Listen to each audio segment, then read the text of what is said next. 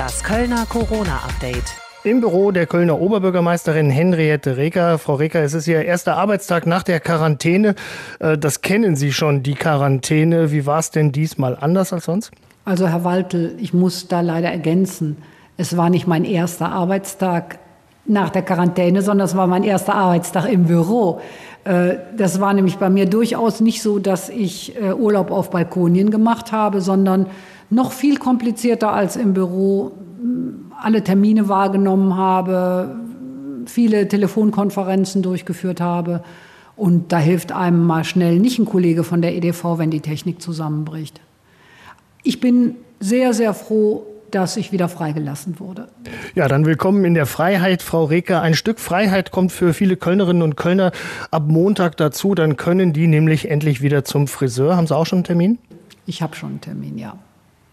Ist auch dringend nötig. Mehr Tempo beim Impfen bringt auch äh, mehr Freiheit, das sagen die Wissenschaftler. Jetzt hat die Stadt Köln vor kurzem weitere Berufsgruppen äh, freigegeben äh, für eine Impfung mit AstraZeneca. Bei vielen Menschen bei uns in Köln gibt es trotzdem Zweifel ähm, an diesem Wirkstoff. Was sagen Sie diesen Menschen? Ja, ich kann überhaupt nicht verstehen, dass der Impfstoff von AstraZeneca nicht so gut angenommen wird wie die beiden anderen zugelassenen Impfstoffe.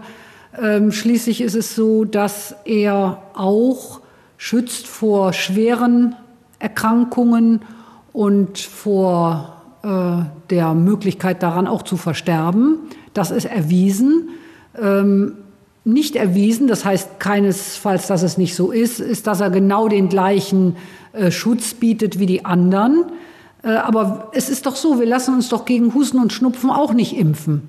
Ja, also ich würde mich sofort anstellen, wenn es eine Schlange gäbe, wo sich alle mit AstraZeneca impfen lassen könnten.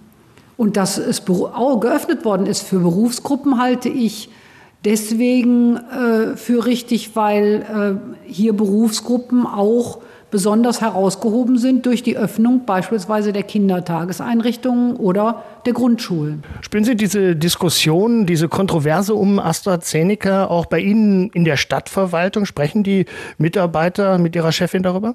Also ich glaube, hier sind alle so vernünftig, dass sie froh sind, äh, wenn sie geimpft werden können. Und äh, es hat vielleicht auch was äh, damit zu tun, dass hier die Kommunikation von Anfang an bei AstraZeneca nicht so rund gelaufen ist, wie man sich das vorstellen könnte. Beispielsweise wird ja der Impfstoff in Münster sehr gut angenommen. Da bleibt nichts übrig. Hier entwickelt er sich zum Ladenhüter. Sehen Sie, Frau Recker, da Möglichkeiten gegenzusteuern, für mehr Vertrauen zu werben? Ja, ich versuche das zumindest bei jeder sich mir äh, gegebenen Gelegenheit. Und ähm, ich würde mir wünschen, dass eben auch noch mehr Menschen dafür werben würden, sich mit AstraZeneca impfen zu lassen. Ja, wenn ich aus dem Fenster schaue hier im Rathaus, ähm, dann äh, sehe ich die Sonne. Jetzt äh, haben wir wunderschöne Frühlingstage hinter uns. Die nächsten Tage werden nicht ganz so schön. Trotzdem wird es die Kölnerinnen und Kölner demnächst vermehrt auf die Straßen, auf die Plätze, Promenaden ziehen. Äh, was erwarten Sie von den Kölnern in den nächsten Tagen? Ach, Herr Waltel, ich glaube ja an die Kölner. Und ich glaube auch daran, dass sie sich letzten Endes, wenn sie sich auch schwer tun, daran halten werden, was wir ihnen für Regeln aufgeben müssen. Es macht mir keinen Spaß. Ich möchte ja die Kölnerinnen und Kölner nicht drangsalieren damit, dass ich ihnen viele Dinge verwehren muss, sondern wir machen das aus Fürsorge und aus der Überzeugung, dass wir für alle eine erstklassige Gesundheitsversorgung bewahren wollen. Und ich glaube, dass äh, trotz dem Wunsch natürlich, sich mit anderen zu treffen, das auf eine Distanz möglich sein wird. Wir sehen ja jetzt noch keine großen Ausschläge durch Karneval. Das kann noch kommen nächste Woche, aber ich glaube es gar nicht. Also Sie sehen Köln trotz allem auf einem guten Weg.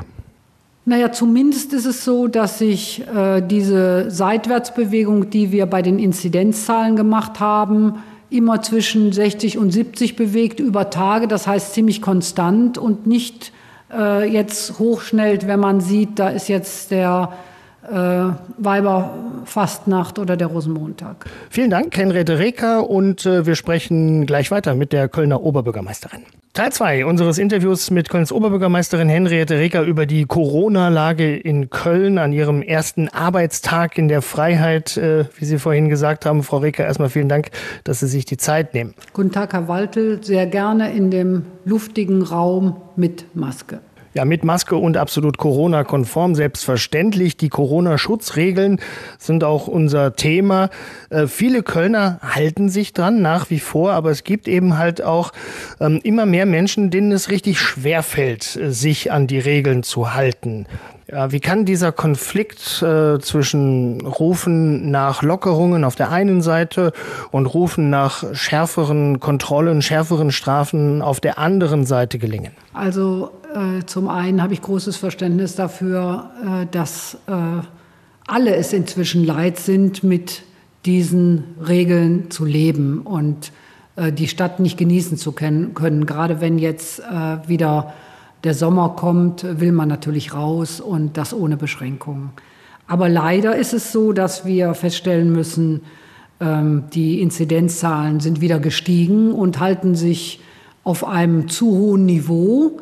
Äh, gleichwohl finde ich, müssen wir über Lockerungen sprechen, nur die werden nicht innerhalb der nächsten 14 Tage äh, geschehen können, sondern äh, sie sollen auch so verlässlich sein, dass es dann dabei bleibt. Wir müssen diese Wellenbewegungen vermeiden, weil die führen nur zur Frust meines Erachtens.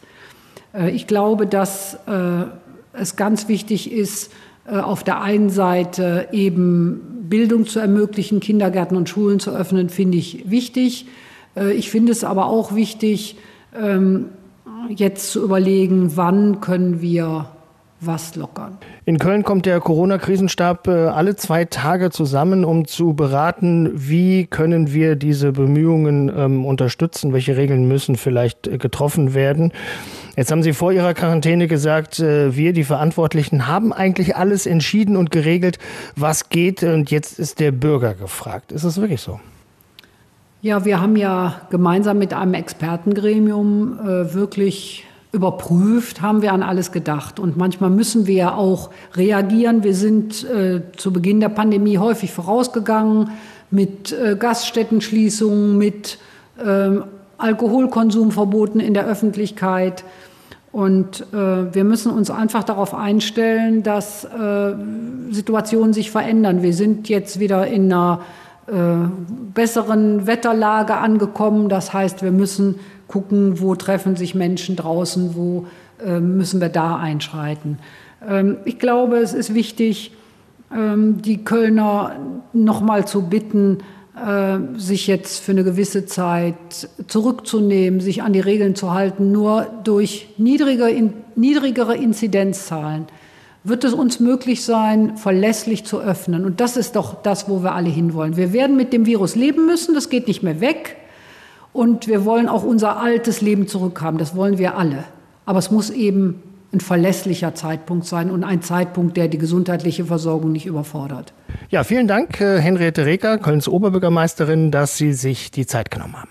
Sehr gerne. Ja, und alle aktuellen Infos rund um die Corona-Pandemie und die Lage und Situation, Auswirkungen hier in Köln und der Region findet ihr auch natürlich jederzeit wie immer auf radioköln.de. Macht es gut und bleibt gesund. Das Kölner Corona-Update.